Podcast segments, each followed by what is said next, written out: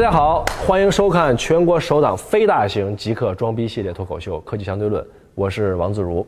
咱们过去啊讲了很多这个硬牛逼的这些科技的硬件公司，咱们今天呢换一个口味啊，讲一讲一个软件公司，大家都耳熟能详的 Blizzard Entertainment 暴雪娱乐。虽然今天画风不搭啊，但是这个故事却是货真价实的。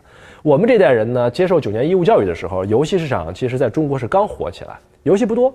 但是能够被我们听说的，基本上都是精品，什么超级玛丽、魂斗罗、坦克大战什么的。但是我上网啊，是到了高中的时候。我小时候可是超级乖的啊，家人骗我说满大街都是拍花子。我们东北话啊，就是看到一小孩手里抹着药，然后你往上一拍，脑袋上一拍，你就跟着走了，吓得我连网吧、游戏厅哪个都不敢去。直到我十三岁读了高中的时候，才第一次有了一个 QQ 号。结果一发不可收拾啊！天天开始打 CS 啊，打网游啊，啊，那会儿不是流行什么外挂、挂机啊、包夜什么的吗？我们不是，我们到五一、十一的时候直接包周啊，这电脑就归你，所以吃喝拉撒全在网吧解决。开学还不爽，还必须得赶个早场才能回学校啊！所以上课的时候呢，口水流的整本书都是，都是往事不堪回首啊！不管怎么说，游戏在我们这代人当中呢，是童年记忆当中不可分割的一部分。那么对于很多游戏玩家来说呢，一个游戏上封面如果写着“暴雪出品”这四个字，几乎要打上精品的标签儿，它一定会成为游戏圈里边舆论的焦点。不光是我们这些小屁孩趋之若鹜啊，连我认识的很多互联网大佬都很疯狂。这种口碑或者说话题性，那可不是一两个产品能够带得起来的。而且毫不夸张地说，这一定是一个长期积累的结果。暴雪在游戏行业的贡献，那可是非常非常重要的，而且不止一次的产生了颠覆性的意义。可以说，它就是游戏界里的苹果。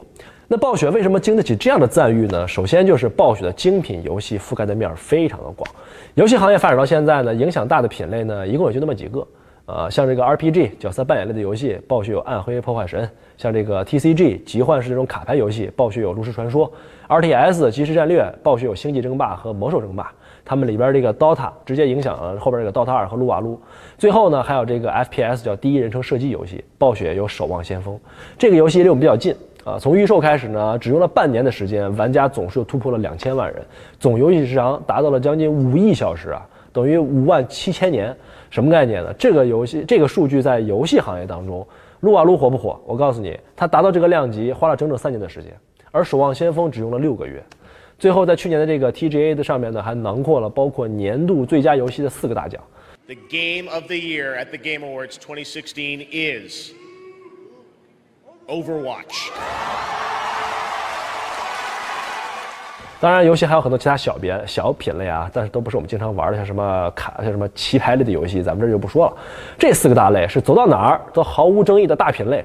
而且在四个大品类里边都做出非常成功、巨大影响力的产品开发商，好像除了暴雪，全球很难找到第二家。另外呢，就是暴雪影响力不光是在玩家里面，它对整个游戏行业来说，那都是一个灯塔级别的存在啊。在游戏设计上，对整个游戏行业和同类级别的游戏啊，造成了巨大的影响。举个例子吧，像这个剑灵、什么天涯、明月、明月刀是吧？这些这个游戏使用那些货币模式，一金等于一百银，一银等于一百铜，那都是受到了魔兽世界的影响。前一阵子我去腾讯的一个光子工作室就做采访，他有一个做了快十年的游戏的资深策划，我问他我说你玩这么多年游戏，对你影响最大的是哪一个？他非常激动啊，说那当然是魔兽啊，你知道吗？当年电影上映那会儿，我去电影院直接看哭了，真的哭了。我看见那些熟悉的场景啊，每一块石头，每一棵草，那我都真切的记得，那就是我曾经走过的世界，多他妈有情怀。所以这就是暴雪的魅力。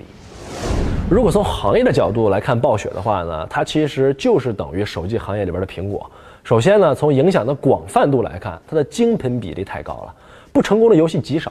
其次呢，从创新的方式来看也非常像，啊，它和苹果一样，都是采用这种叠加式的小幅度创新。什么意思呢？就是他自己不做第一个吃螃蟹的人，不发明什么东西，就是改进，先看别人怎么做，然后总结经验，站在巨人肩膀上去做事情，最终呢还能比别人干得更好。你比如说苹果的移动支付。啊，他先看谷歌怎么做，让他们掉坑，自己不做啊。等他们掉完了之后呢，自己再动手。暴雪也是一样，他制作的游戏往往有几个特点：第一呢，技术它不是用最新的技术，品类创新上呢，它也不是发明什么新品类啊，它就是针对游戏市场现有的进行这个暴雪化，进行二度创新，但是却往往能给我们制造出一些惊喜和突破。用暴雪创始人的话来讲啊，那就是暴雪并不是简简单单的复制游戏的模式。而是希望找到那些还没有被充分开发，对我们来说还有发挥空间的领域，再通过对市场的研究去尝试做出对某些品类形成补充的游戏。从暴雪的历史上来看，暴雪的作品也确实一直在践行着这样一个想法。暴雪公司最早呢，确实可以出这个可以追溯到九十年代初，啊，几个游戏狂创办了一个工作室。所以你看到了没有？我以前经常说啊，好的创业项目一定是要从心出发的，啊，如果你没有打心眼儿的热爱的话呢，你可能可以赚到钱，但是你做的事儿一定做不出灵气。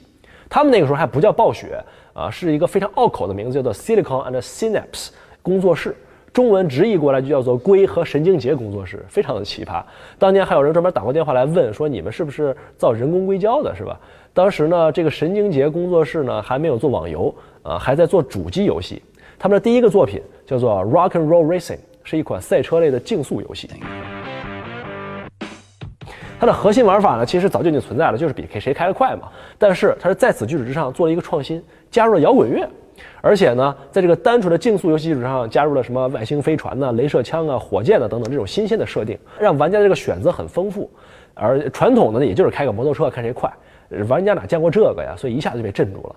所以这个 Rock and Roll Racing 一下子就变成了当年的最佳竞速游戏。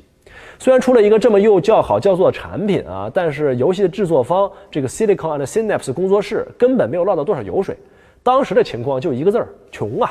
穷到什么程度？公司账上基本没钱，连工资都得靠创始人去超市套现信用卡才能发得出来。那到底是为什么呢？其实涉及到整个游戏产业链利益分配的问题。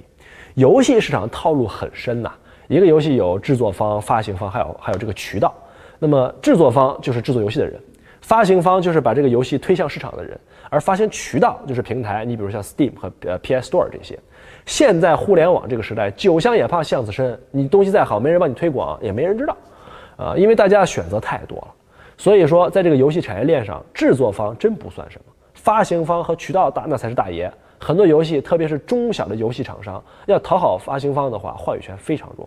所以有些发行方呢，就趁机签了个不平等条约：我一次性买断这个游戏，卖了多少我也不给你分成，啊，就跟这个穷这个旧社会穷人家卖女儿似的。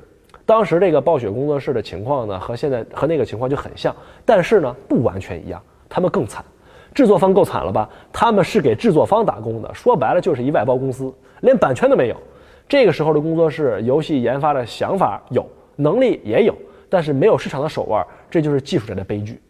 好在很快啊，有一个有眼光的发行商看上他们了，想要收购他们，而且还提出了一个非常令人心动的条件，在名义上是收购，但实际上是合作关系。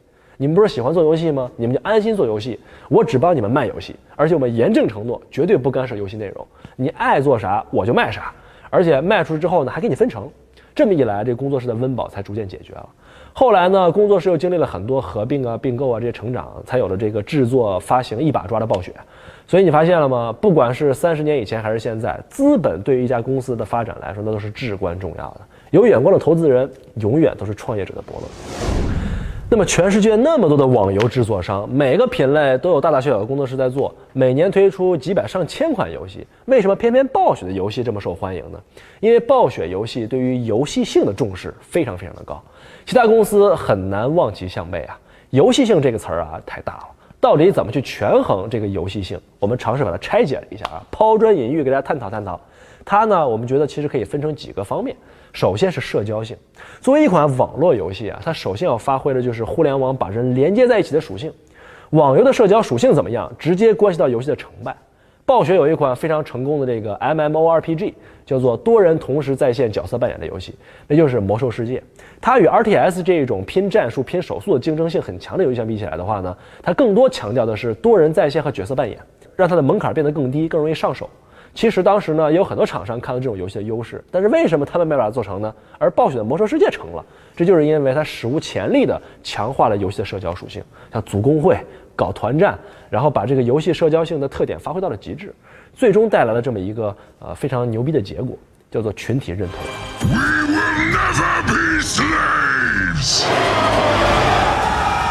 我们人类本质上其实是一种 social being 啊，叫做具有社会属性的动物，它需要有这个群体。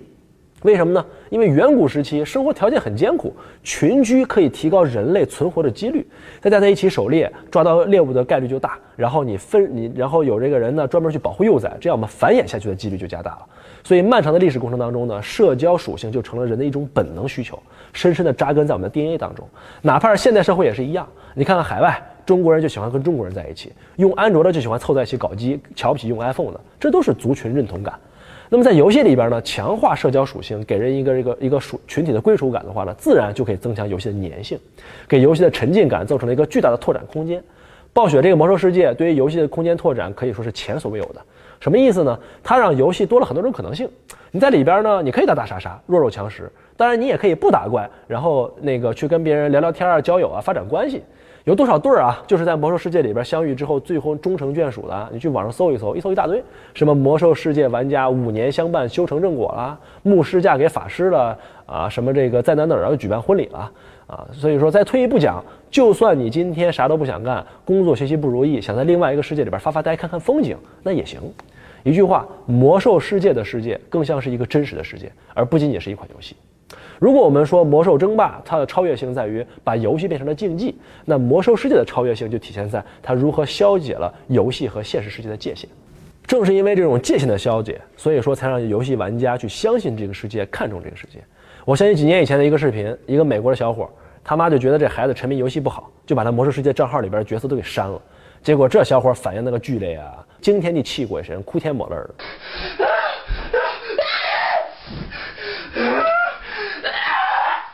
所以看似是一种极端的反应，但实际上它是与游戏重度共生的一个结果。Facebook 上呢有个玩家曾经在两幅世界地图上呢做了一个标注，说这是你的世界，而艾泽拉斯这是我的世界。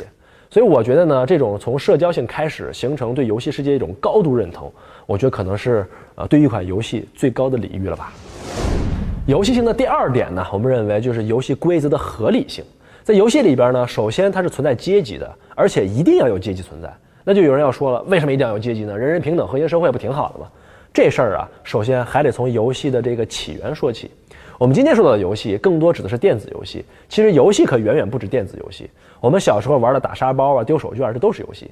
游戏其实是人类的一种本能，它是动物在进化中形成的一种锻炼生存技能的方法。你说猫玩个球啊，狮子玩他妈的尾巴，你以为真的是玩吗？不是，它是真的在锻炼自己捕捉猎物的能力。它是有战斗的意思在里面的，战斗的目的很简单，就是为了争夺生存资源。原始社会的生存资源那是有限的，谁更强谁能生活下去，对吧？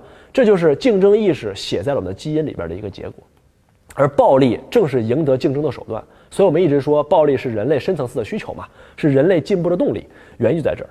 后来呢，社会进步了，不单纯的是为了争夺原始原始生产资料，需要在原始生产资料上做加工才能产生更大的价值，所以才产生，所以说生产效率就变得更重要了。去追求生产效率的话，你就要讲究社会分工。那分工的人多了，你就要有人管理呀，有人管理，那有人干活，那自然就要出现阶级。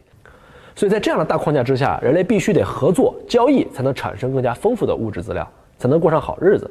所以我们不能够再提倡暴力了，但是这种天性它是存在的。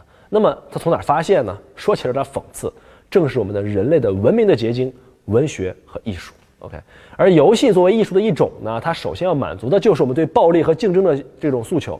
说再难听一点，就是把人踩在脚底下的诉求。GTA 为什么那么火呀？因为它暴力的够彻底。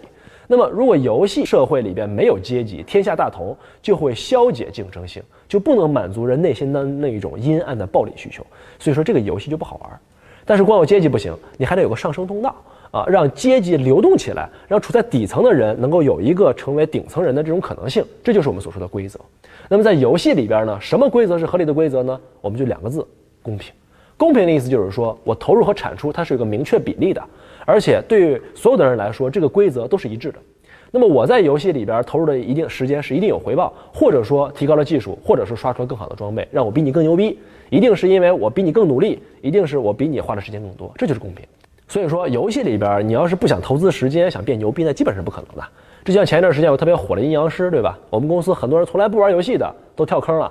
这款游戏它的公平性做得不错，你只是花钱没有用啊，一定要花时间才可以，你才能牛逼。相反呢，像某些国产的垃圾网游，对吧？你再怎么努力去玩，没用。啊，国内的这些网游策划圈呢，有一句话说得好：你不充钱，让你一辈子走不出新手村，对吧？这种规则貌似在短期之内你是可以赚到钱的，但从长期来看的话，它会影响一款游戏性的这个存在。那么暴雪在这儿呢，也不是没犯过错。那大菠萝呢，曾经就有一个装备市场，结果怎么样呢？大家发现所有人都花钱去买装备了，没有人打装备了。对于没有钱的人来说呢，他不管怎么努力都赶不上付费玩家，啊，那么这就打破了游戏规则的公平性。所以大菠萝下一个版本里面呢，暴雪就把这个东西毅然决然的给砍掉了。我看到暴，我还看过这个暴雪的这个官方的这个说明视频，说这个出发点是好的，但是违背了他们的价值观啊，然后把它砍掉，所以这个还让我很感动啊。We're going to be shutting down the Diablo auction houses. When we originally set up the auction house, this was supposed to be a safe and convenient way for you to trade items. And in that respect, it was very successful. But it became a double edged sword. 但是这不是说游戏就不能赚钱啊。如果你玩过的游戏比较多，你就会发现，一个好的游戏设计，它把握的人性的那个点是非常准的。就算你明明知道这是一个套路，但是你还是愿意掏钱。为了获得更好的这种游戏体验，你就得花钱。所以说，这个对游戏性的把控，其实就是对人性的把控。好的游戏策划，其实它就是一个优秀的心理学家。相对公平的规则是一个社会存续下去的基石，因为它给竞争和暴力提供了一个疏解的通道。如果没有这个通道的话，人内心当中又有竞争的本能，怎么办呢？只能靠大自然提供的最原始的，也就是最有效的游戏规则——暴力。这其实跟我们现实世界也是相通的。为什么社会上会有一种仇富、这个敌视是敌视富二代的这种风气呢？其实就是因为他们打破了游戏规则。你奋斗一辈子得到的东西，可能还不如他有一个好爸爸。你头悬梁锥刺股，好不容易混进个二流的九八五，一抬头，哎，发现人家把户口转北京去了，四百分照样上北大，这就是不公平。所以说，在现实的社会找到找不到公平，那就去游戏里边找。一旦你找到了认同，就会很难割舍。所以刚刚那美国小孩。他妈妈以为他删掉的是个游戏，实际上删掉的是这个孩子很重要的一个身份认同感，甚至直接可能会影响他在现实社会里面的行为和人际交往。另外呢，就游戏的规则合理性还体现在一个地方，就是它的数值的平衡性。战斗数值呢只是其中一方面，网游里边什么体力、敏捷、力量、智力这些指标和角色体系，那都是暴雪推向高潮的。你看今天哪个网游不是按照这个套路来的？但是更能体现游戏设计难度的，其实是在于它的经济系统。其实一个游戏就是一个微缩型的仿真社会，它背后的操纵者就是游戏的研发人员。游戏里边的这种运营活动，比如说逢年过节送多少金币啊，那都是经过严密的计算的。因为你一不小心，它可能造成跟某些国家的经济一样通货膨胀，导致经济崩溃。那这个游戏就算玩完了。明确的阶级划分、合理的上升通道、数值的这种平衡，这三点是创造一个合理游戏规则的重要因素。